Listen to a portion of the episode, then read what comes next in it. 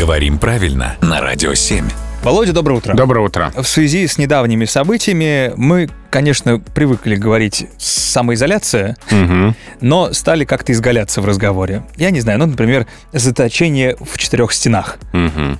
Как раз хотел разобрать с тобой. Стенах, стенах или стенами или стенами. Как правильно? Вообще, здесь ударение вариативно. Можно сказать стенам и стенам, стенами и стенами, стенах и стенах. Но идеальный вариант все-таки с ударением на окончании, то есть стенам, стенами, стенах. А в устойчивых выражениях это вообще единственно возможный вариант.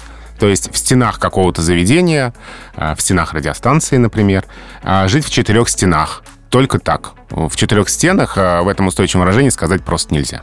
Мне кажется, жить в четырех стенах это по смыслу почему-то мне напоминает, что если бы ты жил внутри этих четырех стен по А. очереди. Сегодня поживу в этой стене, потом в другой, потом в третьей и в Ну, четвертой. хоть какое-то разнообразие, с Да. другой стороны. Ну, на самоизоляции, я думаю, многие думали, как, как бы изменить обстоятельства своего проживания.